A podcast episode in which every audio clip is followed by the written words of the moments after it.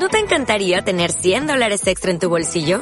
Haz que un experto bilingüe de TurboTax declare tus impuestos para el 31 de marzo y obtén 100 dólares de vuelta al instante. Porque no importa cuáles hayan sido tus logros del año pasado, TurboTax hace que cuenten. Obtén 100 dólares de vuelta y tus impuestos con 100% de precisión. Solo con Intuit TurboTax.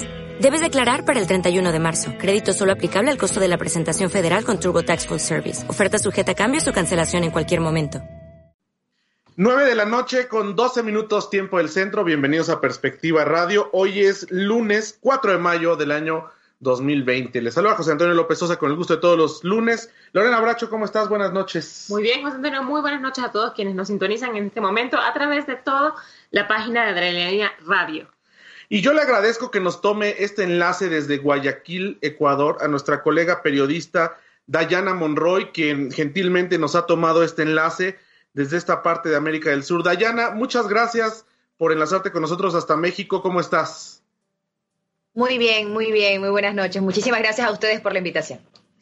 Cuéntanos, Dayana, eh, hemos recibido mucha información de, muchos lugares del mundo, pero como sabrás, de pronto el tema de Guayaquil y de, y de, Quito, de Ecuador, qué sucedía, que si se rebasó los servicios eh, de salud por el COVID-19, eh, quisiéramos de, a bote pronto que nos digas cómo viste tú esta situación. Ustedes van un poco a la par que nosotros en el tema de, la curva epidémica, pero ¿cómo se ha vivido desde el Ecuador? ¿Cómo lo ves tú como periodista? Bueno, eh, realmente terrible. Primero tengo que, asentarme donde me encuentro, ¿no? Yo estoy en la ciudad de Guayaquil, que pertenece a la provincia del Guayas. Aquí está el 70% de contagios. De aquí salieron esas imágenes que dieron la vuelta al mundo. Ustedes vieron, lamentablemente, no solo el colapso del sistema sanitario, sino que también se vio el colapso del sistema funerario. Ustedes observaron cómo había féretros en las calles, personas que exigían que se levanten los cadáveres de sus familiares durante cinco, seis días. Eso pasó en mi ciudad. Entonces, al recoger esas historias, la verdad es que sí fueron semanas muy complicadas, alrededor de dos semanas. Fue al final de marzo, inicios de abril, donde se dieron estas imágenes bastante duras. Hoy podríamos decir que ya no estamos observando eso en la calle. Podríamos decir que eh, aseguran las autoridades y nosotros también lo hemos podido constatar yendo a, los sitios, yendo a los hospitales, que ya no se ve eh, ese colapso como se observaba antes, ¿no? Eh, ya no vemos esos féretros en la calle, de hecho, ya la información del registro civil, la entrega de actas de defunción, que es más o menos por donde nosotros estamos viendo la realidad, porque las cifras oficiales no, no coincidían con lo que nosotros estábamos observando en las calles. Ya con, la entrega de actas de defunción, ya incluso hasta en esos datos, nosotros hemos visto que ha bajado eh, la cantidad de fallecidos que se dan por día, al menos en mi ciudad y en la provincia donde me encuentro. Oye, en este sentido, eh, Dayana, ¿a qué le atribuyes tú este, pues este desbordamiento, eh, digamos, en los contagios? Eh, no me refiero al sistema sanitario. En América Latina, en México también, a pesar que somos muchos más habitantes que en Ecuador, nuestro sistema sanitario tampoco es eh, competitivo y sabemos que es un mal de América Latina, lastimosamente. Pero en este caso también afectó a Europa, o sea, no solamente es el mal de América Latina, o sea, es algo que afectó globalmente, ¿no? Entonces. Claro, y en el caso de Ecuador, eh, ¿a qué le atribuyes tantos contagios? ¿No hubo una. Eh, pues sana distancia, como le llaman en México, se actuó tarde, ¿cómo lo consideras? Bueno, hay que entender cómo es Guayaquil. Primero hay que entender que nosotros somos eh, un país de migrantes, ¿no? Nuestros migrantes están en, España, están en Italia precisamente donde llegó el primer caso. El primer caso llega a esta ciudad, a Guayaquil, precisamente de una migrante que estaba en España. Era fácil un poco intuir. Y nosotros en esta ciudad estábamos justamente en época de vacaciones, los chicos de vacaciones. Entonces solían irse de vacaciones también. Y también entender otra realidad de Guayaquil. Guayaquil es una ciudad eh, que tiene el índice de empleo inadecuado más alto, es decir, la mayor cantidad de, la población se dedica al trabajo informal, son vendedores, eh, comerciantes, entonces era muy complicado decirle a las personas de esta ciudad, quédate en casa cuando no hay un sueldo fijo, cuando vives del día, cuando eh, es una ciudad donde hace mucho calor tampoco, donde existe mucha desigualdad, donde las casas son muy pequeñas, tienes como dos realidades en esta ciudad. Tienes una ciudad, bueno, que, que tiene, que puedes tener una pocas familias que tienen eh, un nivel de vida cómodo, donde puede, podría ser fácil quedarte en casa con el refrigerador lleno, por ejemplo, pero también tienes la otra realidad que fue lo que pasó en la otra realidad que necesita salir. Entonces ahí sí hubo también, acompañado sí de desobediencia, también hay que decirlo, una población importante también desobedeció, pero también hay que entender a Guayaquil como lo que es, ¿no? Como una ciudad que tiene un flujo comercial importante donde los ciudadanos necesitaban salir precisamente a tratar de abastecer, si fue lo que vimos. Lorena. Pues sí, este, fueron bastante impactantes las imágenes que dieron la vuelta al mundo y sí, eh, solamente viendo las imágenes sí nos da, o sea, la impresión que nos daba era que no el gobierno ni nadie podría controlar eh, la situación que se estaba presentando en, Guayaquil. Qué bueno que ahora, eh, pues, quizá ya tomaron eh, este, previsiones o tomaron algunas cuestiones que no estaban considerando anteriormente y que ya, como bien nos dices, este, ya nos está viendo este, este, este desbordamiento en las calles. ¿Cómo ahora qué ¿Qué diferencia hizo el gobierno? ¿Qué ahora sí está haciendo que no hizo en ese momento? Bueno, acá es verdad, ustedes hablaban del sistema sanitario. ¿No? Eh, toda Latinoamérica tiene un sistema sanitario vulnerable, pero aquí lo que falló y lo que hizo que nosotros veamos esas imágenes fue el sistema eh, funerario no hubo un protocolo, no hubo conversaciones con funerarias, por eso es que muchas funerarias cerraron. Y aquí se vio, por ejemplo, en la ciudad de, eh, en la ciudad de Guayaquil, que existían 14 funerarias registradas oficialmente, solo estaban funcionando cuatro, porque existía temor entre los propietarios de las funerarias, porque no sabían cómo hacer el levantamiento de cadáver. Entonces luego se creó una fuerza de tarea conjunta que eh, se organizaron miembros de las Fuerzas Armadas, Policía Nacional, Comisión de Tránsito del Ecuador, y ellos intervinieron en Guayaquil para hacer los levantamientos de cadáveres con, con, mayor agilidad, por llamarlo de, por decirlo así, ¿no? Entonces, eso hizo también que ya no tengamos esas imágenes impactantes que, chocaron al mundo. Y ahora también eh, se podría decir que comenzó a bajar la curva como como un poco eh, la consecuencia del tener confinamiento. Nosotros ya llevamos alrededor de 48 días, recién desde hoy eh, el gobierno le planteó a los municipios que escojan entre un semáforo. El semáforo, la luz roja significa eh, aquellos que están como Guayaquil, que están bastante complicados y no quieren aún soltar un poquito la restricción. El amarillo son los que están mejor y el verde también. Pero de los 221 cantones, ninguno quiso comenzar de otro color distinto al rojo. Obviamente porque existe eh, temor de lo que pueda pasar y porque en cada cantón se entiende que el sistema de salud es complicado. Guayaquil es una ciudad muy grande. Si comparamos con otros cantones, podríamos decir que tiene uno de los mejores sistemas de salud comparando. Imagínense la situación, lo que vivió Guayaquil en otros cantones, eso es lo que está tratando de evitar los alcaldes y por eso es que no quisieron eh, terminar con el aislamiento el día de hoy, sino que seguimos con semáforo en rojo, pese a que desde el gobierno nacional les dijeron que podían hacerlo.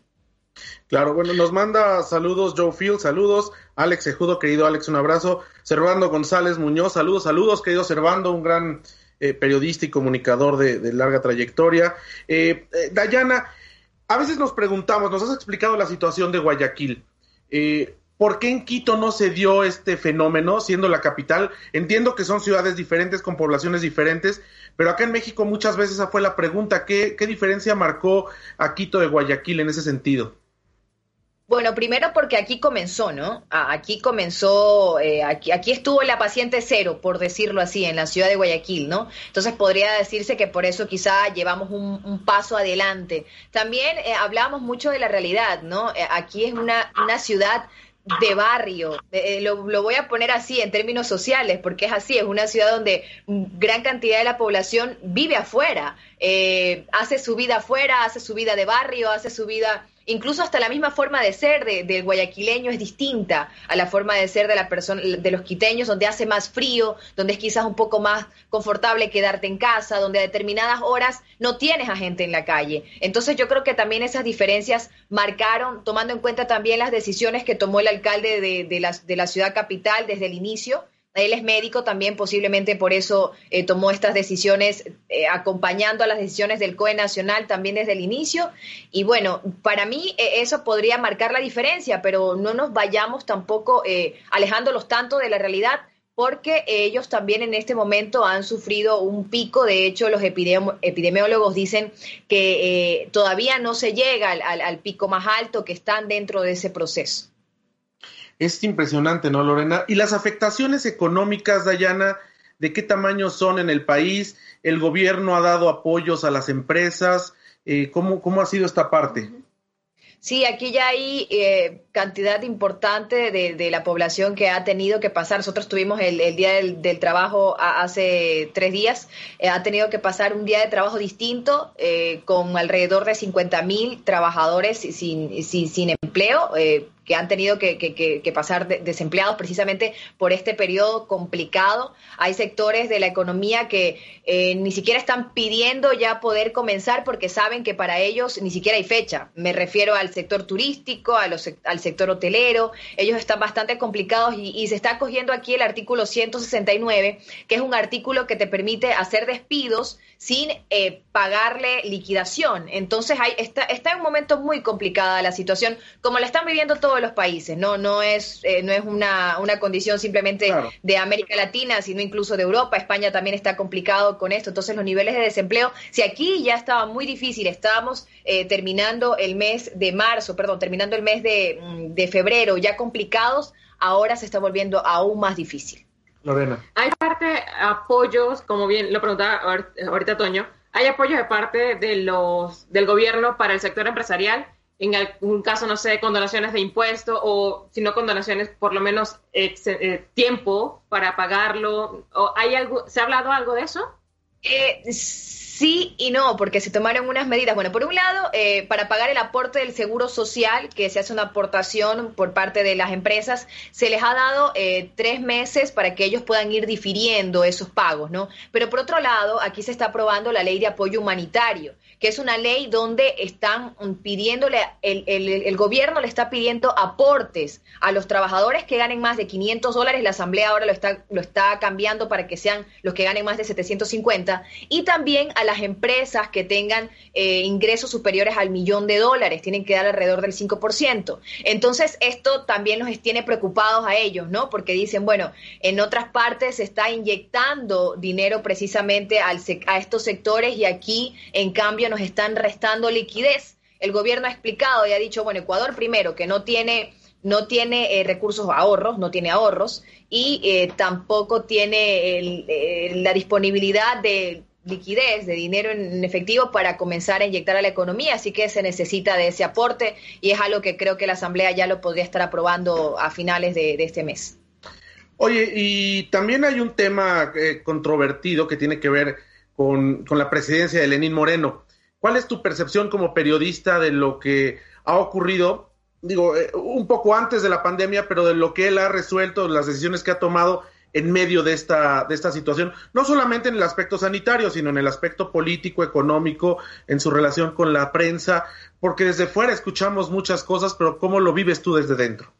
Bueno, el, nivel de credibilidad del presidente de la República y de aceptación ha caído también con esto, ¿no? Eh, ya venía, de hecho, ya venía cayendo, y no solo de él, acompañado de la Asamblea Nacional también. Entonces, la verdad es que sí, hay un problema político. Aquí nosotros ya estamos a miras de lo que va a pasar en el 2021, porque tenemos elecciones en el 2021. Entonces, un poco las decisiones también, eh, las decisiones de la Asamblea, eh, en este momento todos están en contra de ese proyecto de ley que yo creo que si se hubiera presentado antes de estar tan cerca de elecciones, probablemente hubieran existido acuerdos, pero en este momento están muy pendientes de lo que piense el electorado y hay reacciones completamente en contra del proyecto, obviamente porque saben que es costo político, ¿no?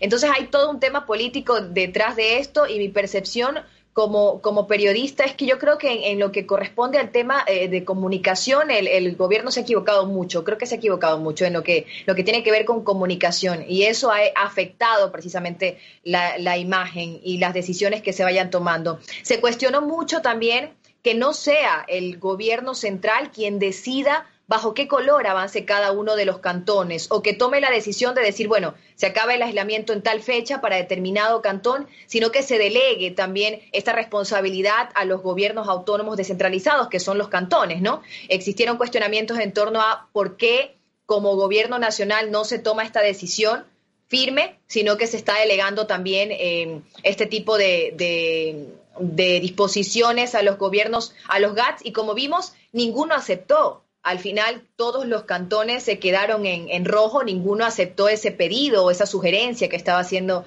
el, gobierno, el gobierno nacional, no el gobierno central, el gobierno de Lenín Moreno. Entonces, por eso siempre se habla de, de cierta debilidad por parte del gobierno. Obviamente, ellos rechazan tajantemente esta postura pero bueno, así avanzamos con una asamblea que, como les explicaba, existen muchos intereses también porque ellos están en miras del 2021. Acá también se habla de la posible candidatura del vicepresidente de la República, Otto Sonnenholzner, que es quien acompaña al presidente Lenín Moreno. Entonces, todo, todo esto y cada ofrecimiento que hace el gobierno siempre está eh, tachado, o, cada ofrecimiento que hace el vicepresidente siempre está acompañado de eh, cuestionamientos sobre si va a ser o no va a ser candidato, sobre quién va a ser candidato candidato, sobre ahora eh, quién va a estar en contra en la Asamblea. Entonces, sí, no son solo decisiones técnicas, sino también estas decisiones vienen acompañadas con, intereses políticos, ¿no? O, que, visiblemente están allí. Bueno, pues un escenario bastante complejo, ¿no, Lorena? Me parece que esto es generalizado y, y, bien lo apuntabas, Dayana, tú también lo apuntabas, Lorena, no solamente en América Latina, esto trasciende y esto es una, una situación a nivel mundial, pero que al final del día, en muchos aspectos, desnuda a los gobiernos desnuda a los funcionarios y entonces eh, nos damos cuenta cuáles son los alcances, cuáles son las capacidades y realmente cuáles son los intereses por salvaguardar a la población, porque me parece que ningún presidente o ningún, hablemos desde la autoridad básica, que en México sería un presidente municipal, eh, está preparado para enfrentar una crisis de esta naturaleza o, o, se eligió pensando que llegaría. Pero es parte de las variables que existen en la política, que tienen que tomarlas en cuenta, y me parece que ahora es cuando nos podemos dar cuenta los ciudadanos, pues lo vemos en, Ecuador y en México también, ¿no? También. El, eh, realmente de qué están hechos estos políticos, de qué están hechos estos partidos y eh, pues cuál es el, objetivo primordial fuera de sus intereses electorales o electoreros, ¿no? Sí, así es. Mira, me quedo con una frase que nos hace algunos programas nos dijo una muy querida amiga, que, Rosana Guanel, que decía que nos tocó la peor pandemia con los peores políticos a nivel global. O sea, que no había desde Estados Unidos hasta cruzando este, el, el, mar allá en Europa, no había ningún eh, político que pudiera hacerle frente de manera, eh, digamos, que donde menos afectados pudieran salir sus ciudadanos. No hay ningún político a quien irle. Sí, pues es, es la verdad, ¿cómo lo, cómo lo vislumbras? ¿Tú qué se escucha de México en Ecuador? en esta, durante esta temporada, que todo el mundo está en casa y tiene tiempo de ver, noticias, o de meterse al Twitter, al Facebook. ¿Qué escuchan de México? En, un inicio sí se cuestionaban un poco eh, quizá la falta de medidas, ¿no? Eh, que era lo que llega también, ¿no? Eh, siempre, siempre hay que tomar en cuenta cuál es el medio de comunicación que estás observando y yo creo que todos somos conscientes de eso, entonces siempre hay que comparar. Pero al principio sí se cuestionó mucho eso, la supuesta falta de medidas que existían, pero la verdad si uno va y revisa y revisa los resultados que al final es más o menos como vas midiendo, no quiero decir, no quiero usar el término, no es, no es tan tan mal, no quiero usar ese término, pero es complicado para nosotros como lo, que vivimos en Ecuador, un poco el, el, observar qué está haciendo mal el resto, si realmente tenemos mucho que resolver. Yo sumándome un poco a lo que ustedes estaban diciendo, el tema de, de, cómo nos va a cambiar esto, de los políticos que tenemos. Yo creo que eh, el aprendizaje quizá que nos deja a los ciudadanos es que cada vez que escuchemos que va a existir algún tipo de recorte en el área de la salud, decir definitivamente no y, no aceptarlo. Yo creo que eso es lo que nos va a dejar eh, esta pandemia, ¿no? El entender que eso y marcó la diferencia entre la cantidad de fallecidos que exista en cada uno de los países. Claro, pues Dayana, yo te agradezco mucho que nos hayas tomado esta comunicación desde Guayaquil para Perspectiva Radio. De verdad que nos da, eh, pues nos dejas una idea clara de lo que se vivió, de cómo se perciben las cosas, porque tú lo has dicho muy bien, depende del medio de comunicación que sintonices. Y hablando de lo que podemos ver en México, no es lo mismo eh, ver CNN en español y ver lo que está pasando en Ecuador que ponerlo en RT o que ponerlo en NTN 24 o bueno, Telesur que no llega aquí, pero hay gente que lo ve por internet, pero cada medio de comunicación tiene su editorialización y a veces nos queda esa duda de ver dos canales que están presentando una realidad enteramente distinta, como si se tratara de dos países distintos, y no nada más en el caso de Ecuador, ¿eh? Yo creo que es generalizado en América Latina, por eso la, importancia de, de, y el agradecimiento que nos tomes la comunicación y que, bueno, pues nos des esta percepción de lo que ocurre en Guayaquil. Te mandamos un abrazo y pues esperamos que, que, pronto se levante esto y vengas a México para que... Para que conozcas la bonita Ciudad de México. La bonita Ciudad de México y para que juzgues con tus propios ojos lo que pasa políticamente aquí, que también es muy complejo y que tal como lo dijiste, eso de que no vamos tan mal, eso es, una, es un común aquí, ¿no? y depende de qué color seas y depende de cuál sea tu ideología, pero yo creo que ese es el común denominador, es decir, no vamos tan mal hasta ahora. Hasta ahora. Así que, pues, muchas gracias, Dayana.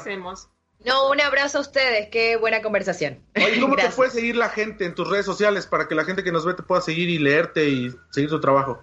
Dayana Monroy, con Y, doble N, Dayana Monroy. Así en Twitter eh, me muevo un poquito más. Muchas gracias, Dayana. y bueno, antes de irnos al corte, eh, tenemos, eh, nos mandó Juan Carlos Ramírez, nuestro colega de Bogotá, Colombia. Juan Manuel Ramírez, ¿cómo le dije? Juan Carlos. No, Juan Carlos, no, Juan Manuel Ramírez. Juan Manuel. ya le estoy cambiando el nombre. Nos mandó una entrega, no pudo estar al aire con nosotros porque él tiene programa de radio exactamente a la misma hora.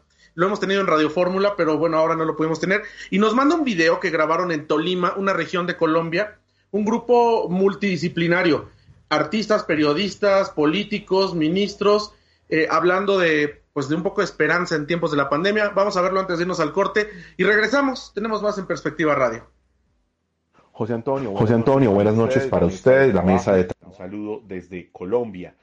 Eh, aquí, como sucede con el resto de las economías de la región, la situación es incierta en medio del aislamiento obligatorio y preventivo que se vive en todas las ciudades del territorio colombiano. Eh, particularmente para la industria turística, la situación es bien difícil porque es uno de los sectores que pareciera será eh, de los más golpeados y de los últimos en reabrir. Eh, recientemente la aerolínea Avianca, que es reconocida por ser la aerolínea nacional o la aerolínea de origen colombiano, hoy multinacional, hizo un anuncio que después tuvo que salir a, cambiar o ajustar en la medida que pretendía iniciar la venta de etiquetes aéreos como una medida para lograr una reactivación y para poder sobrellevar la situación actual, pero en eso el gobierno nacional fue muy claro y reiteró que en este momento ninguna aerolínea tiene permisos para poder eh, vender cualquier tipo de etiquetas para comercializar y generar expectativas a los usuarios sobre cuándo se dará la apertura nuevamente de los aeropuertos en Colombia. No funcionan, eh, mm, obviamente, los aeropuertos internacionales, pero tampoco los aeropuertos para vuelos domésticos. Eh, el aislamiento obligatorio por lo pronto va hasta el 11 de mayo. Sin embargo, se ha anunciado que algunas ciudades que cumplan con ciertos protocolos y donde las cifras de contagiados no son tan altas, eh, podrán abrir solamente establecimientos en los sectores de manufactura y de construcción. Una medida que, si bien se ha tratado de impulsar desde el gobierno nacional, no ha tenido todo el calado, toda la respuesta de las ciudades. En términos generales, uno en Bogotá, por ejemplo, ve las ciudades completamente desocupadas durante los días entre semana eh, los establecimientos cerrados y por supuesto el debate creciente sobre qué va a pasar con los empleados, con las nóminas, eh, hasta dónde las empresas pueden tomar decisiones para liquidar, para despedir y hasta dónde los esfuerzos del gobierno, las líneas especiales de crédito realmente están beneficiando a los empresarios, porque hay quejas generalizadas. Si bien se han dado eh, anuncios muy importantes que son beneficiosos eh, todavía las pequeñas empresas reclaman dificultades para acceder a estos créditos. Dicen que solamente las grandes empresas están accediendo a los planes de financiación y a los apoyos en general. También el sector turístico está viviendo el mismo fenómeno que el resto de actividades económicas que eh, en las que se ha visto eh, no solamente disminuido el, el, nivel de las ventas, sino que además se empiezan a presenciar recortes ya desesperados por parte de las grandes compañías. Así que por lo pronto, eh, se está a la espera de cuándo se iniciará de alguna manera la reapertura del comercio y cuándo obviamente se encontrará la vacuna que permita tener mayor certeza sobre cuál será el escenario en el corto plazo para eh, la industria turística y en general para la economía colombiana. Em, eso es lo que se podría decir sobre la realidad nacional que se vive en este momento en Colombia y particularmente para el sector turístico.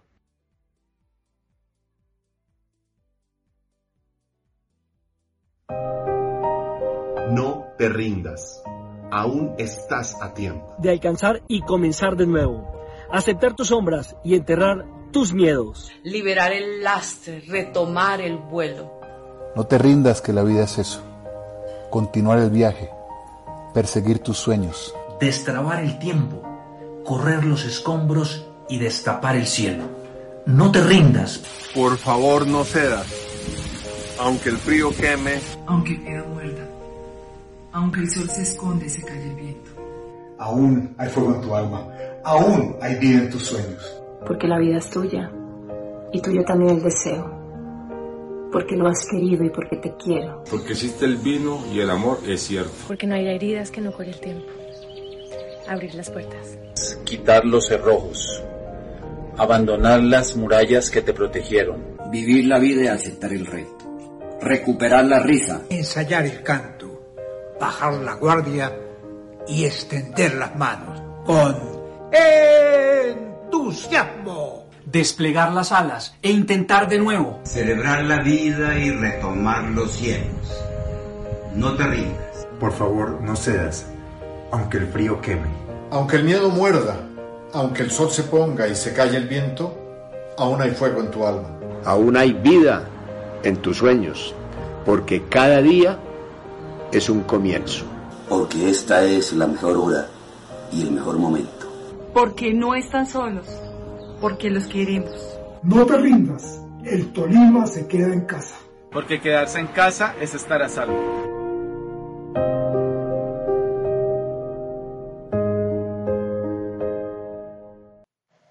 Pues ya estamos de regreso. Eh, tuvimos algún detalle con el audio, pero ya, estamos. Que de la tecnología algunas veces nos dejan en No, y además este, haciendo home studio. Sí, exactamente. Hemos aprendido todos a hacer cosas desde casa que antes no nos imaginábamos.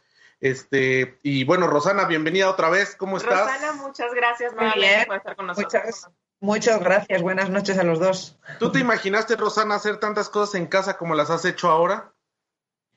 No, no, no tantas, pero bueno, yo he trabajado mucho de casa antes, ¿eh?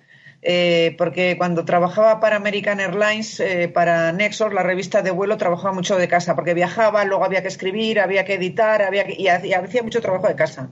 O sea que yo estoy acostumbrada, no me ha, no me ha llamado tanto la atención. ¿No? Mira, a mí, a mí eh, tengo un comentario con respecto a eso, porque con esta cuestión del home office me he dado cuenta, sobre todo por todos los posts que ponen todas mis compañeras y mis amigas y de todos lados del mundo, ¿no? Que trabaja muchísimo más. Creo que cuando se dio toda esta cuestión de la pandemia, nunca se pusieron las, este, las cuestiones claras. Nunca dijeron, hasta las seis de la tarde yo cierro Skype, Zoom, todo lo que vaya y hasta esa hora no respondo más nada. O sea, nos encontramos, me he encontrado así como post de, de amigas que dicen, son las 10 de la noche, todavía sigo este, contestando correos y todavía sigo mandando. Entonces, o sea, sí es como, como complicado porque aparte, pues con toda la, situación que están viendo muchas empresas, pues el sueldo se te va a la mitad, pero entonces trabajas más, te agotas más. Entonces es, un tema bastante interesante que como que hay que analizar. Hay que analizar la, la post-pandemia laboral. Exacto. Bueno, un abogado laboral a ver qué nos dice. Bueno, a mí me venía bien en aquella época porque tenía tres niños pequeños. Entonces dices, bueno, pues los puedo recoger del colegio, hago la tarea con el ceno y luego trabajas después de la cena. O sea, era un horario, digamos, y todo el día, pero había unas horas. En... O sea, a mí me convenía. ¿Eh? Sí, pero ahorita con los chamacos en la casa, no, es, horrible. No me ven con menos cabello. Si me ven con menos cabello, porque en algún momento voy a quedar calva. Sí, gracias, con dos chamacos en la casa es una locura. Oye, pues el tema que estábamos tomando hace un momento otra vez el presidente de la República arremete contra los periodistas. La semana pasada dijo que no hay periodistas profesionales. Hoy se echó una retaíla contra el periódico Reforma. Y al final, pues me parece que es un doble discurso. No sé qué te parece a ti, Rosana, con, con la experiencia que tienes, con lo que viviste también en, en España. El hecho de decir no censuro, prohibido prohibir, pero todas las mañanas desde el púlpito eh, me echo una retaíla de, de, críticas para dejarlos en mal y para activar a mis huestes para eh, atacar en redes sociales o simplemente para como jefe de Estado, en lugar de hacer cosas del jefe de Estado, quitarle credibilidad a los periodistas. ¿Qué te parece a ti? Bueno, la verdad que es, es, es, triste, sobre todo porque ayer, el 3 de mayo, es el, el, Día de la Libertad de la Prensa, precisamente. O sea que el Día Mundial lo declaró la, la, UNESCO, las Naciones Unidas, o sea que es triste. Y la verdad que no es solamente el presidente de México, que cada día se parece más a Trump en este asunto. O sea, no te digo si es que parecen gemelos ya, eh, porque están todo el día denigrando a la prensa eh, tratándolos mal. Hombre, hasta ahora eh, puedes tener medios que sean afines a ti, que no sean afines, pero mm, los presidentes siempre han respetado a los periodistas y a los medios de comunicación. O sea, yo creo que ha llegado ya a ser una falta de respeto. O sea, tú te ves también las ruedas de prensa de Trump y es que a, a, mí yo me pongo colorada y estoy en el otro lado de la televisión de la vergüenza ajena que me da. Dice, tú cállate. Eso que has dicho, eso me parece. Entonces, y además en los tiempos que corren, eh, yo creo que es que es una denigración y un ataque a la democracia. O sea, porque el primer derecho de, de una democracia es la libertad de expresión y de prensa. Y, bueno, decir que los que dicen alguna cosa contra mí o que me critican o que, o que hablan de mi gestión, eh, López Obrador no lo sé, pero Trump dice que todos son fake news. Eh, todo lo que no es a su favor es fake news. Y entonces, Acá son conservadores. Sí. Bueno, pero si al final es lo mismo. O sea, si te fijas en los modos, son iguales. Eso, eso es lo triste. Eh, y entonces, bueno, pues al final eh, la gente acaba no sabiendo lo que es verdad y lo que es mentira. Porque eh, tú te lees eh, aquí, allá, el uno dice que sí, el otro dice que miente, el otro, y la verdad que es una tristeza porque yo creo que es un ataque frontal a la democracia, sobre todo en estos tiempos tan difíciles. Y luego, bueno, otra cosa en México, o sea, es el país eh, donde más periodistas se asesinan sin estar, digamos, en guerra abierta. Entonces, bueno, por lo menos tener un respeto y tampoco ha hecho nada este ni ningún presidente para evitar los asesinatos. Y, y, son porque son periodistas valientes. Eh, porque se han enfrentado pues, pues eh, a muchísimos temas que de otra manera no, o sea, que han muerto por una palabra o por un artículo o por una serie de informaciones que han dado. Entonces yo creo que es una falta de respeto total. Y, no sé si la prensa como corporación, digo, no sé si el colegio de periodistas o eh, podría hacer algo, pero decir, oiga, por favor, respétenos eh, aquí, allá. Mira, por ejemplo, en Inglaterra, la prensa conservadora había sido muy, uh, muy benévola con el presidente, con Boris Johnson, hasta hace unos pocos días. Entonces, en el momento que se ha puesto maleducado, la prensa ha empezado a atacarle o sea, atacarle, quiere decirte a decir, oye, ya está bien, respétanos. Entonces, bueno, la prensa británica por lo menos está, digamos, eh, peleándose el respeto, no nada más. Aquí estamos indefensos, ¿no, Lorena? Además, no hay una, no hay una solidaridad de... gremial. La verdad Exacto. es que también es, es, una cosa muy triste, pero no existe. No, y, y es algo que, o sea, siempre es como eh, un tema que de repente, ¿no? Se cuela entre las, entre las sobremesas. Eh, ese precisamente, esa poca amistad, por así decirlo, que hay entre, entre los periodistas, que no, como bien lo acabas de, de apuntar, Rosana, México es un, es un país donde el tema de ser periodista es una de las eh, profesiones... Deporte extremo. Sí, exacto, de las profesiones más complicadas que puedes este, ejercer aquí en, en este país, precisamente por todos los datos que dan de los periodistas asesinados anualmente va en aumento. Este, desde que yo llevo que 10 años, 12 años viviendo aquí y siempre ha ido en aumento. No ha habido un año donde digan, no, pues este año comparado con el anterior murió un periodista menos. Nunca. Siempre, este, todos los presidentes, como bien lo apuntas, dicen que sí, que no. Este, no, o sea, del tema, desde que inició hasta ahora, no ha dicho absolutamente nada. Nada. Uh -huh. no. Y sí me parece este, algo, es un tema súper delicado, que en estos tiempos, con todas las circunstan circunstancias que ya conocemos, el presidente ahora eh, escoja bandos o intente pues polarizar más de lo que ya estamos. este, eh, pues a la ciudadanía, porque quieras o no, tiene todavía un buen de seguidores, llegó con una aprobación de cuánto, al 60% al, al, a la presidencia, y todavía tiene, quizá menos que cuando llegó, pero todavía tiene un, un, un, o sea, un gran número de personas que le sigue y que le cree, y que si él dice, aquel es negro, aunque lo veamos blanco, pues la gente va a decir, no, si es negro porque mi presidente dijo que es negro.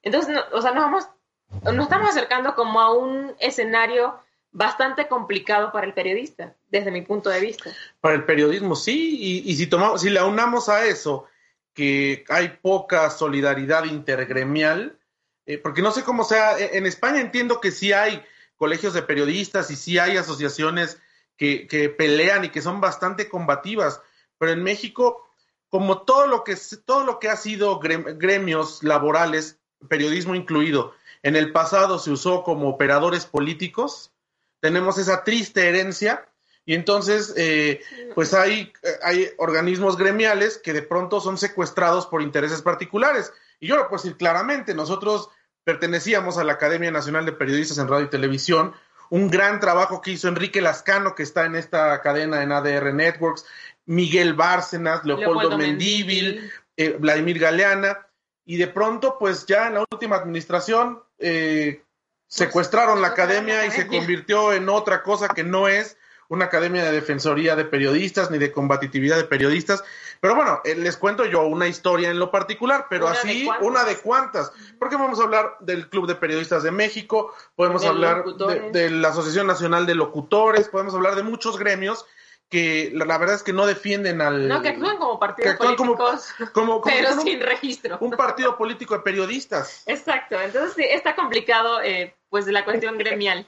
Yo creo que hay que subir un nivel. Es decir, tú te fijas, por ejemplo, la Academia de los Oscars de Hollywood, que agrupa a todos los actores, actrices. O sea, esos se pelean por papeles y se ponen la zancadilla y tal, pero a la hora de promocionar el negocio, que es el cine, eh, en eso están unidos. Da igual lo que pienses, quién seas, eh, eh, tus ideas políticas y que durante el año te has mordido por un papel cuando llega eh, entonces yo creo que nos falta nos falta subir un nivel a los periodistas también ¿eh?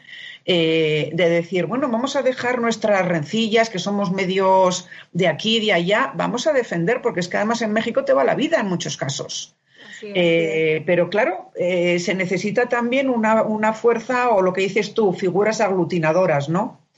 Eh, algún periodista, no intelectual, pero un hombre respetado por todos, que pudiera empezar un movimiento, pero realmente tenemos que hacer, eh, los periodistas tenemos que hacernos respetar. Porque. Ajá. No, y es que además, o sea, el, el- el tema aquí es que el periodista eh, no solamente se tiene que defender, en el caso del presidente, por ejemplo, a los que atacan no solamente se tienen que defender del presidente, sino se tienen que defender de los periodistas que están en el otro bando. Eso y entonces esto empieza a ser una, una guerra campal en, en Twitter, en los propios medios, en las columnas de opinión. Y a esto, ¿quiénes perdemos? Todos, porque a esta avalancha se suben gratis los lectores, los usuarios de redes sociales, eh, los bots, eh, la gente que tiene animadversiones políticas y no sabe dónde meterlas, y arremete y ya nos quieren dar clases de periodismo, es lo que yo he dicho en mi columna. Ahora todo el mundo da clases de periodismo, desde el presidente de la República hasta el usuario de Twitter que airadamente critica la labor de un periodista sin saber lo que hay detrás. Ajá. Bueno, es la táctica de divide y vencerás. ¿eh? Eh, pero la culpa la tenemos nosotros, porque si, si tú como primera instancia eh, te consideras periodista, eh, deberías considerar un ataque al periodismo a, a un señor o a un presidente o a cualquiera que diga que, que ese medio tiene fake news o que tú eres no sirves para nada o que eso que has dicho es mentira. Digo, no, si, hay- si tú has dicho una mentira, vete a los tribunales, ¿no? Si me has difamado, si más, pero primero habría que crear una conciencia corporativa de profesión, que es decir, oiga, es respéteme, respéteme, soy periodista primero. Da igual que soy de reforma, como de aquí, como de allá. Eh, un respeto y, y crear una conciencia corporativa. Yo soy periodista ante todo, da igual donde escribo o donde eh, hago mi programa, eh, merezco un respeto porque es una profesión muy respetable y sin, y sin libertad de expresión, que eso es lo que representa el periodismo hoy en día, no hay democracia. Exacto, la importancia que tiene pues la, la, la carrera, la, el periodismo en sí para una democracia, como bien lo, lo, acabas de decir. O sea, sin periodismo, sin libertad de expresión, pues está complicado que la democracia siga. Mira, Patricia Nava Muñoz dice, buenas noches, guau, qué buen programa, felicidades al gremio periodístico. Es la primera gracias. vez que veo el programa, muchas gracias. Kim eh, González dice, nos equivocamos con AMLO y por supuesto sería una mega estupidez regresar a los ladrones y corruptos históricos del PAN o del PRI. ¿Creen, ¿Qué creen que siga para México? Híjole, eso está complicado. Pero además, eh, fíjate, Rosana, de, pues vamos a lanzar a Rosana para que Va. encabece un... Ella que no tiene partido político, bueno, creo que es del PP en España. No sé si ya te cambiaste a Podemos. No, yo no puedo porque ya de entrada soy española, así que ya me van a echar los perros. Pero fíjate, ayer la nota, eh, una nota bien interesante que salió fue la entrevista que le hizo Jesús Esquivel en proceso a la ex embajadora Roberta Jacobson. Seguramente ya la leíste, ya la hemos visto y seguramente quienes nos están viendo y escuchando, si no la leyeron completa, ya se enteraron. Eh, de inmediato sale, por ejemplo, el propio Joaquín López Dóriga a eh, darle, a, a, desacreditar, dándole la voz a Calderón cuando Calderón revira, eh, a desacreditar a Jesús Esquivel, y ahí, con esa eh, encontronazo, acción. con esa acción, empiezan los periodistas de un lado y de otro lado a pelear, cuando lo de fondo es lo que dijo o no dijo la ex embajadora, que por cierto, hoy ya Proceso subió un audio donde se puede escuchar la entrevista que le dio la ex embajadora a eh, Jesús Esquivel. Ahí se puede escuchar lo que le dijo. Pero vaya, nos perdemos del fondo de si fue cierto o no, si el gobierno estaba enterado o no, y nos subimos como usuarios, ya no digo como periodistas, hablo de los usuarios, de los ciudadanos, nos subimos a la bronca de un periodista contra otro y le damos más trascendencia que a una información tan delicada como lo que se dio a conocer ayer en proceso. Y así hay muchísimas, todos los días, es cosa de todos los días, y me parece que no, yo no veo cómo se pueda terminar esto. Digo, al final todos los periodistas merecemos respeto, o sea, todos, como dice Rosana, cada quien puede tener una tendencia ideológica, cada quien puede tener una tendencia político-económica, pero creo que el común denominador es que buscamos la verdad, es una de las, es una de las eh, características. Y otra cosa bien importante, que no somos un apostolado, ni somos este, defensores del pueblo, como decía el presidente. Lo nuestro es un trabajo, así como el bombero apaga fuegos, así como el oficinista hace labor de redacción o de, de guardar eh, documentos en una oficina. Lo del periodista es un trabajo también. Lo nuestro no es, no somos políticos, no somos este próceres, ni somos mártires, ni somos apóstoles, ¿no? Sí, bueno, es como el médico y además tenemos unos principios, o sea, los médicos, los doctores, eh, su principio es salvar vidas. Entonces, el nuestro, periodismo, tiene un lema que es buscar la verdad y comprobarla. Eh, y ya está, o sea, no, no, hay que buscarle. Y luego ya tienes, pues, bueno, los, las columnas de opinión, eh, que eso no, pues cada uno puede escribir lo que quiera, donde quiera, y, pero eso es aparte. O sea, y yo creo que estamos también confundiendo mucho hoy en día lo que es opinión con información. ¿Por qué? Porque vende, porque crea polémica, porque las redes sociales son los que te suben y te bajan, pero realmente hemos perdido el norte también los periodistas, ¿eh? Eh, de lo que es información y hechos y lo que es imaginación y opinión. Bueno, pues eh, que, eh, hay que separarlo, eh, como, como todo en la vida, ¿no? Y hay unos hechos, o sea, la entrevista a la embajadora era una entrevista pregunta-respuesta que la señora respondía. O sea, eso no tiene vuelta de hoja. Luego tú ya puedes hacer tu columna de opinión pues diciendo lo que quieras, pero refutar eso, que es una señora que ha dicho una cosa, pues bueno, o sea, no, no, es que yo lo veo imposible. Sí, ¿no? Sí. Sí. Y es un tema, es un tema complicado que, que insisto, yo creo que eh, lejos de estar uniendo o lejos de estar promoviendo una democracia en el sentido de la información desde presidencia, creo que estos, estos ataques constantes lo único que hacen es todavía poner a la gente más en contra, no de todos los periodistas, sino de los periodistas que no piensan como yo, ¿no? Exacto. Y entonces Pero, convertirlos en enemigos. A la larga se desprestigia toda la profesión. Eh, porque al final, si este dice, pues eh, este es este mentira, este es fake news, este tal, pero luego al final la gente no se cree a nadie. Es como el, el cuento del lobo, ¿no? Del pastor que llamaba el lobo. Eh, que decía que viene el lobo y era mentira, que viene el lobo y la vez que vino nadie le ayudó. Nadie le creyó. Nadie le creyó. Entonces, pues, ¿eh? Por ejemplo, hoy en la mañana en la mañanera del presidente, otro ejemplo que podríamos también citar es este tema de la compra que hizo el IMSS al, al hijo de Bartlett. Al hijo de Bartlett. Se lo consideraron al presidente, o sea, que está bien, o sea, porque hay conflicto de interés claramente. O sea, no le puedes hacer negocio con un güey que está, o sea, que es el hijo del carajo que se encarga de saber. O sea, no puedes, ¿no? O sea, claramente hay un conflicto de interés. Pero entonces, en lugar de dar respuesta a la pregunta directa que le hizo la periodista, no recuerdo ahorita cuál, el presidente lo que se fue a decir fue que él, cuando llegó al gobierno, dijo claramente que solamente se responsabilizaba de su hijo el menor porque, porque era menor, ¿no?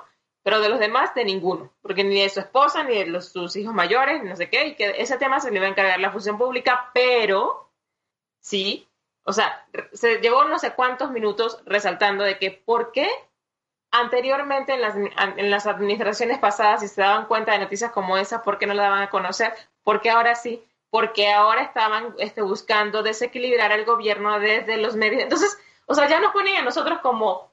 El problema es el, mensaje, no el hecho. Sí, sí, sí, no, pero eso hay un hecho. ¿Qué ha pasado? ¿Esto, ¿Esto es ilegal? Bueno, pues no sé si se debería de llevar a los tribunales, pero eh, quiero decirte, si es que con Trump pasa exactamente lo mismo. O sea, cada vez que hay algún, tiene, como se dice en España, algún chanchullo propio de la familia y tal, dice, no, es que el de antes era, todavía robaba más. Digo, no, pues a mí no me, eso no me justifica nada. O sea, no me justifica que el de antes era peor que yo y tal. Siempre, o sea, no. O sea, si te has venido con una serie de valores de que vas a acabar con la corrupción, que tal, pues hazlo. O sea, si no es una hipocresía, ¿no? Oye, Rosana, y hablando de estas cosas de comunicación y de periodismo, con tu experiencia y por lo que has visto en nuestro país, ¿a qué le atribuyes tú que haya tanta gente que sigue asegurando que no existe la pandemia de COVID, como lo pudimos ver con la señora que lamentablemente falleció su hijo en, el Hospital Las Américas en Ecatepec? Pero vamos, eh, eh, por todos lados encontramos gente que no lo cree. ¿A qué se lo atribuyes tú cuando ha habido, pues si no una comunicación que está ahí a que la podamos calificar, pero por lo menos ha habido una campaña del gobierno de quédate en tu casa, de, de, tratar de informar, pero ¿por qué, ¿por qué crees que suceda esto? ¿Tú te crees que también en Estados Unidos hay mucha gente que no se lo cree? ¿eh? ¿Cómo pueden no creerlo? Pues fíjate, yo, hombre, eh, quiero decirte, vamos a ver, yo me lo creo, pero yo incluso siendo periodista y leyendo todos los días todo lo que leo, hay cantidad de, hay cantidad de información, o sea, hay información ingente y súper confusa. A ver, o sea, una vez que ya hay, un tratamiento, luego otra está la vacuna, luego no sé qué, luego que si los síntomas son tal, pero que luego los jóvenes, pero que luego los jóvenes sí les ataca el corazón, pero que los viejos no sé qué. Entonces la gente se vuelve loca. Eh, entonces yo creo que es, precisamente entra dentro de lo que es el periodismo, que no hay fuentes fiables hoy. Eh, y, incluso tus fuentes más fiables, de aquí, de allá, del otro lado, eh, a veces son contradictorias. Una dice una cosa, otro dice otra. Bueno, en Estados Unidos están diciendo que si el, el, virus salió de un laboratorio de Wuhan, no, no que lo hicieron, sino que estaban experimentando y bueno, por lo que sea, pues hubo un contagio entre el laboratorio y esa persona salió, algún doctor y empezó. Claro, tiene lógica esa teoría, pero claro, como la están diciendo los seguidores de Trump, dices, joder, pues es seguramente porque como está en campaña, eso le interesa echarle la culpa a toda China de sus errores y, para salir reelegido. Entonces, ¿qué te crees? O sea, yo que soy una persona que leo mucho, es que a veces estoy confundida. Entonces, imagínate, eh, la gente que, no lee o que no tiene acceso al Internet o qué tal, ¿qué te crees? O sea, porque es que hay, tanta mentira y tanta, incluso en los medios tradicionales, que es que te, te vuelves loco. Yo creo que no ha salido, fíjate, no, no sé si en además, bueno, este, gracias a, Rosana leemos toda la prensa española todos los días, pero este, no, no sé si en España, Rosana, pero yo no he visto en México que algún medio, sobre todo impreso, saque algún suplemento, pero elaborado por científicos, por divulgadores, para hablar de, de la pandemia. Me parece que lo más atinado cuando sucede algo así es irnos a las publicaciones especializadas cada tema tiene publicaciones especializadas. En este caso, hay revistas científicas que por supuesto no son tan periódicas y no salen tantas veces al año, pero no he visto ningún medio, no sé si quizás en, en, los Estados Unidos haya sucedido, que tengan eh, pues eh, un suplemento, digamos, hecho por científicos, por profesionales de la salud, como para poder decir, a ver, esto, de acuerdo a cada profesional que tendrá sus credenciales para tener la credibilidad, esto sí sucede y esto no sucede y esto es lo que consideramos un poco más ya técnico, no tanto como las conferencias que nos dan aquí de, de, hablar de números y de muertos, sino un poco más técnico para quien esté interesado. Yo creo que eso prevendría también las, las fake news en gran medida, ¿no? Supongo, supongo. Lo que pasa que tiene que ser alguien con prestigio y que sea divulgador. Eh, entonces, bueno, pues lees mil cosas, las mascarillas, y luego, bueno, todo el lío que ha habido con las mascarillas, que mandan mascarillas falsas, que mandan. Entonces la gente es que se vuelve loca. Te digo, pero ¿qué mascarilla uso yo? Eh, si, si, me han dicho que esta no vale o la que mandaron al hospital, ha habido unos timos, no sé aquí, pero en España, unos timos con las mascarillas y por eso se han contagiado cantidad de miles de sanitarios en España. Pero bueno, eso es lo que te digo, que incluso una persona periodista que lee todos los días todo, se confunde. O sea, no sabes qué creer. Entonces, eh, claro, eh, hacer llegar la información a la, a la población en general eh, de que hay, y aparte, claro, que es que les estás, también hay una necesidad humana de no creerlo cuando si no sales a la calle no comes. Entonces, como que tú te creas la propia necesidad de decir, pero bueno, no se ve, no se toca, no. Yo a veces pienso, si no fuera por la mascarilla, cuando voy de paseo o voy al superama, todo sería normal, ¿no? Sí. Eh, porque es verdad que no ves. Comentarios. Nos preguntan. Ajá, Patricia, Patricia Nava Muñoz. Dice, ¿y los muertos en España? ¿Eso no es una realidad? Y también tiene ella misma otro comentario, pero creo que era el tema pasado, que dice, yo creo que puede resurgir el PRD Nadie habla de ese partido y se mantiene en, convicciones. Después de que Morena aprovechó su plantilla, etcétera, en fin, creo que se le puede recuperar valores y quien proponga la mejor oferta política, bienvenida. Mientras se diga con la información. En España, pues sí, es real, ¿no? Tú tienes, tú tienes tu familia está allá, tienes muchos colegas allá en España. Mira, ya aquí, aquí acaban de poner otro, otro tweet, otro, perdón, otro comentario, Marco Antonio Rodríguez este, dice, pero tú te imaginas a la señora que negó la existencia del COVID-19 leyendo un boletín especializado. Tiene un punto. Tiene un punto el señor. Claro que te digo que es muy difícil hacer llegar la, información a, la gente de la calle. Eh, no sé, o sea, es, eh, y, bueno, pues eh, si no se lo crees que también tiene una historia de no creerse al gobierno. Es que sí, el gobierno se lo ha ganado, pero no, no sería una cadena, o sea, estoy de acuerdo, la señora quizás no, no leería el suplemento de, del Universal o del Reforma si es que lo sacaran, o de Milenio, o del que fuera. O, o quizá ni siquiera busca información. Quizá ni siquiera busque información, pero seguramente a esa señora le llegan todas estas cadenas de WhatsApp que incluso a mí me llegan, que yo de verdad no quiero quemar a mi mamá, pero me la paso regañándola, diciéndole, mamá, deja de enviar estas cosas que no sabemos si son ciertas o no, pero este, quizás quien recibe, estos, da, da la vuelta, da, estos, estas cadenas dan vuelta impresionantemente.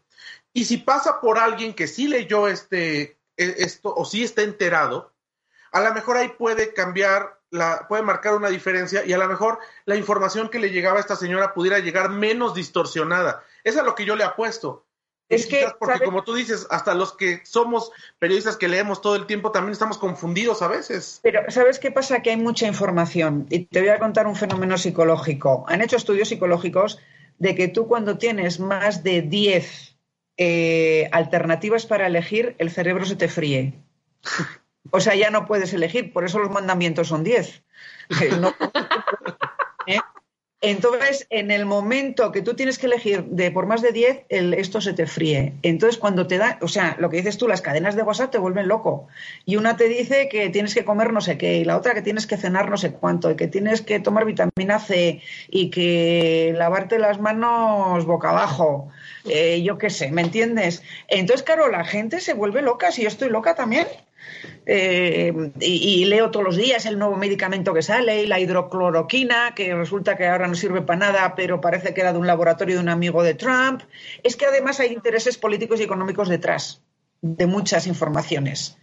Eh, entonces es, es, es, muy difícil. O sea, yo no, no, es que comprenda a esa gente, pero la. A ver, no es que la apruebe, pero la comprendo. Porque imagínate tú, o sea, si estás a un nivel que tienes un puestito allí en cualquier sitio de la calle, te tienes que quedar en casa y no comes y encima el gobierno te ha engañado 100 veces y te cobran derecho de piso y tal y dices, esto, esto del COVID es una mentira. y, y, ¿me entiendes? Es, es, muy difícil, es muy difícil. Sí, es, es, sí, porque más cada quien lo miramos desde nuestra trinchera, ¿no? Entonces, a, veces con nuestros ojos puede ser muy, podemos ser muy severos diciendo Exacto. cómo esta señora y tanta gente no cree que no está viendo, pero tienes razón, hay que ponerse, como lo dices tú, Lorena, siempre hay que ponerse en los zapatos del otro para poder adentrarnos un poquito a su realidad y ser más empáticos, que es lo que hace falta, ¿no? Que es Exacto. lo que nos hace falta en esta, en, en esta sociedad. No, empáticos y quizá el gobierno, el gobierno podría hacer una campaña, no sé, básica, habría que pensar, pero habría que hablar con psicólogos para hacerla de cómo llegar, cómo llegar, porque bueno, pues eh, muchas cosas han llegado a lo largo de la historia, ha habido grandes propagandistas, ¿no? Entonces este sería el momento de, de ponerlos a, a, trabajar. Mira, ah, pues Marco Antonio Rodríguez es psicólogo, hay que invitarlo uno de estos días, ¿no? Ay, es que me da, mira, tengo miedo de hablar con él. Mira, nos, Dili Reyes, saludos, prima Lorena Bracho, un abrazo desde Venezuela. Ay, mira, un abrazo, desde, mira mi familia si Desde me Venezuela, si sí te quieren porque te, te, están viendo desde Venezuela. Oye, pero, pero sí, estos fenómenos psicológicos, este, sí es donde vale la pena ahora estudiarlos porque ahí se nos va a explicar mucho de lo que, de lo que pasa ahorita y lo que va a pasar cuando se empiece a reabrir esto, porque yo creo que va a ser difícil readaptarnos, ¿no? Pero hay muchas casas, hay muchos como, este, ¿cómo se dirían? Eh, casos de estudio. Está como la persona que va y le echa cloro al enfermero, al doctor que ve, por ejemplo, ese sería un caso de estudio para pospandemia, analizar qué carajos pasa sobre su, o sea, por su cabeza para hacer esa acción. Esta señora que dice, la pobre señora que perdió a su hijo y que dice que este, pues que se le inocularon. O sea, me, me recordó mucho a algún presidente de Sudamérica, donde que, allá, inocularon después del Darien, que le inocularon el, la cosa esa y por eso se murió su hijo, porque su hijo llegó bien.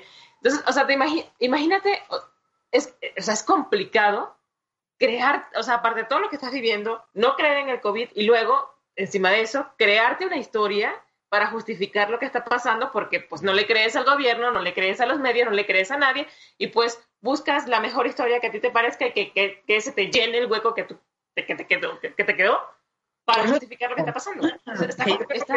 La psicología es muy importante y de hecho las grandes empresas de publicidad tienen psicólogos en plantilla porque ahí es donde te entra. O sea, la, un anuncio, o sea, o comprar un producto, ¿no? ¿Qué color?